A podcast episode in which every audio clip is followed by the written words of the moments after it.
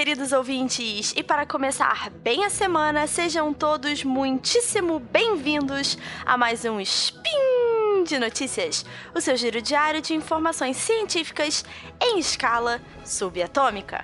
Meu nome é Isabela Fontanella e hoje, dia 28 maio do calendário Decatrian, mais conhecido como 3 de dezembro do calendário gregoriano, falaremos de educação financeira.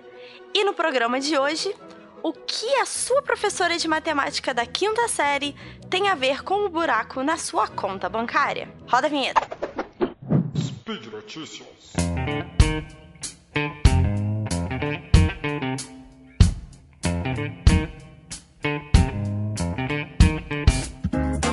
Obviamente, esse não é o título oficial do paper, né, gente? O título oficial do paper é que tá em inglês, então tô traduzindo aqui para vocês, é Alfabetismo financeiro e o papel da numeracia. Como a atitude dos indivíduos e a sua afinidade com os números influenciam o alfabetismo financeiro. E isso foi um paper publicado por, por um pessoal de uma universidade na Suécia. Gente, meu sueco é muito ruim, muito ruim. Então eu nem vou tentar pronunciar, tá? E o paper saiu no Journal of Behavior and Experimental Economics. O principal objetivo era entender quais são as variáveis que são relevantes no aumento do nível da educação financeira da população. Então já existem diversos trabalhos nessa área de economia comportamental que demonstram que o simples acesso às informações na forma de cursos ou blogs ou textos não necessariamente tem um resultado relevante no aumento da educação financeira das pessoas. Isso se torna até mesmo uma questão de política pública, né? Já que, como o próprio paper diz, a reação natural dos formadores de política é apostar que o aumento da informação direta, então uma educação no sentido mais formal que a gente conhece, para questões de educação financeira teriam os resultados esperados, né, de que a população cuidasse melhor do seu dinheiro. Mas não é isso que os estudos apontam. Então, o que esses pesquisadores da Suécia almejam com esse paper é encontrar qual ou quais variáveis influenciam de forma mais incisiva e decisiva a educação financeira tá? Antes de eu realmente entrar nos resultados do trabalho, eu acho importante esclarecer alguns conceitos que eu vou falar aqui hoje, porque o paper vai trabalhar com uma série de variáveis e termos que são bem específicos, tá? E pode ser que nem todos os nossos ouvintes conhecem. Então vamos lá.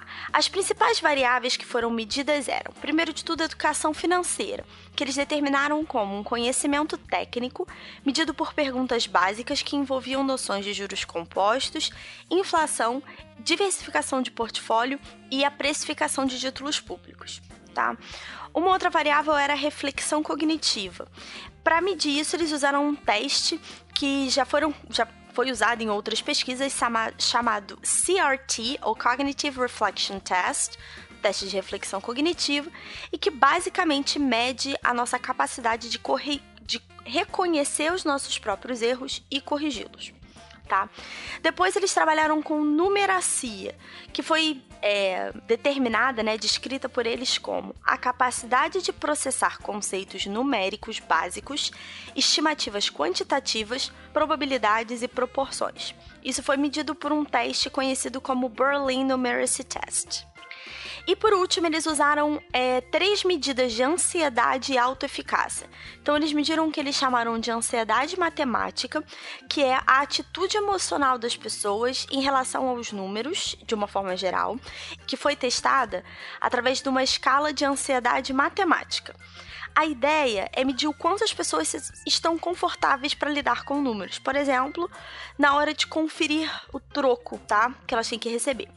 Ansiedade financeira é muito parecido com ansiedade matemática, mas ao invés de lidar quão confortáveis as pessoas estão com números, media o quão confortável elas se sentiam com jargões específicos da área de economia e de finanças.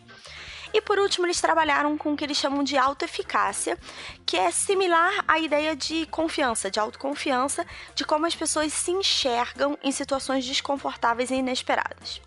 Tá? Tendo explicado isso, vamos aos resultados. Resumindo, a descoberta deles foi que educação financeira parece estar mais relacionada a fatores subjetivos do que a acesso a informação direta. Então, a principal variável que mostrou correlação com a educação financeira foi a numeracia. E esse resultado se mostrou independente da renda ou do grau de escolaridade das pessoas que foram estudadas.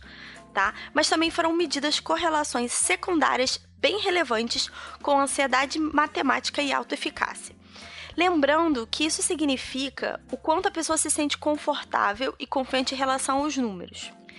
Isso levou os pesquisadores à conclusão de que a principal variável explicativa para os melhores resultados nos testes de educação financeira também tem a ver com a habilidade prévia das pessoas de entender números. E não necessariamente uma questão de habilidade de somar, mas de como as pessoas desenvolveram suas habilidades com a matemática ao longo dos anos, e além disso, uma atitude positiva em relação ao tema. Isso também aponta para a ideia de que fortalecer a numeração a numeracia e reduzir a ansiedade matemática das crianças desde muito jovens acaba sendo altamente relevante para alcançar uma geração mais financeiramente consciente.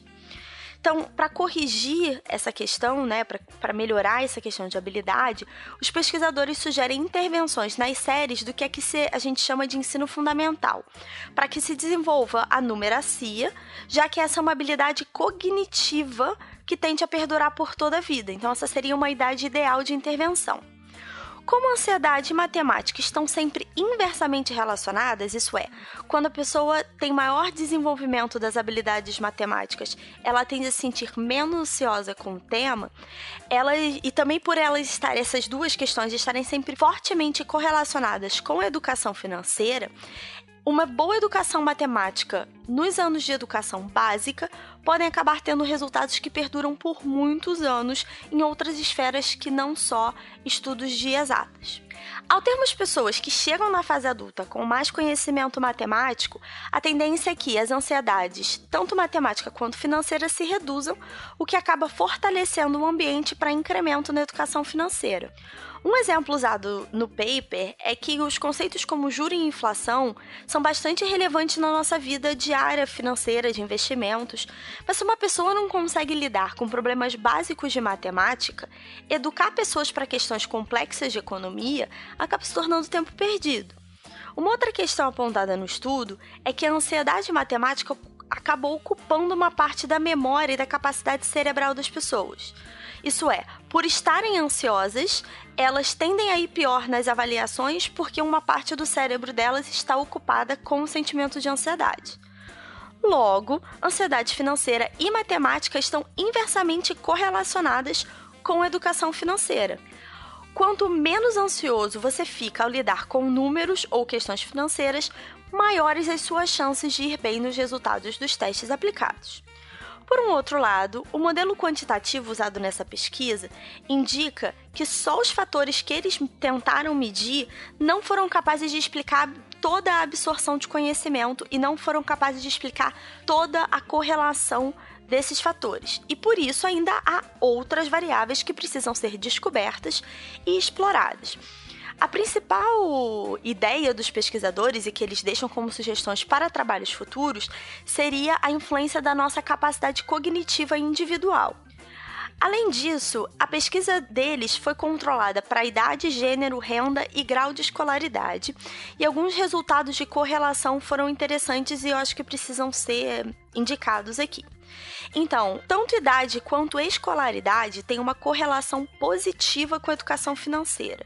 Isso é, quanto mais velho e quantos mais anos você passou na escola, maiores as chances de resultados melhores no teste de avaliação de conhecimento financeiro.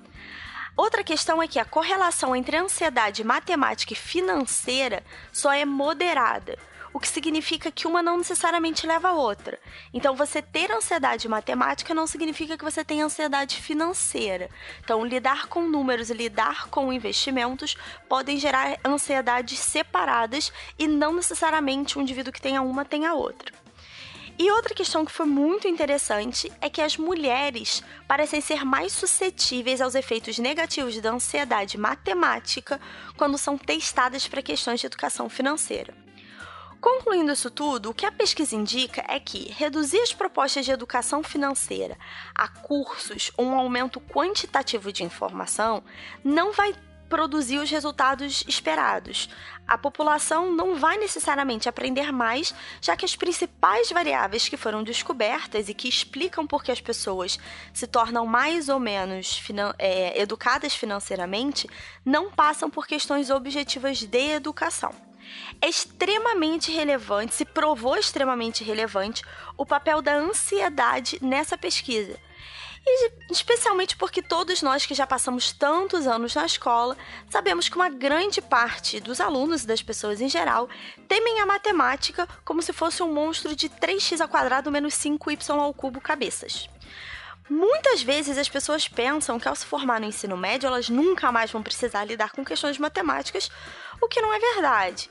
E essa pesquisa demonstra que experiências negativas da fase escolar afetam fortemente tanto a ansiedade matemática quanto financeira até na vida adulta, o que acaba consequentemente afetando a nossa capacidade de nos tornarmos ou de tomarmos melhores decisões no nosso dinheiro, sobre o nosso dinheiro na idade adulta.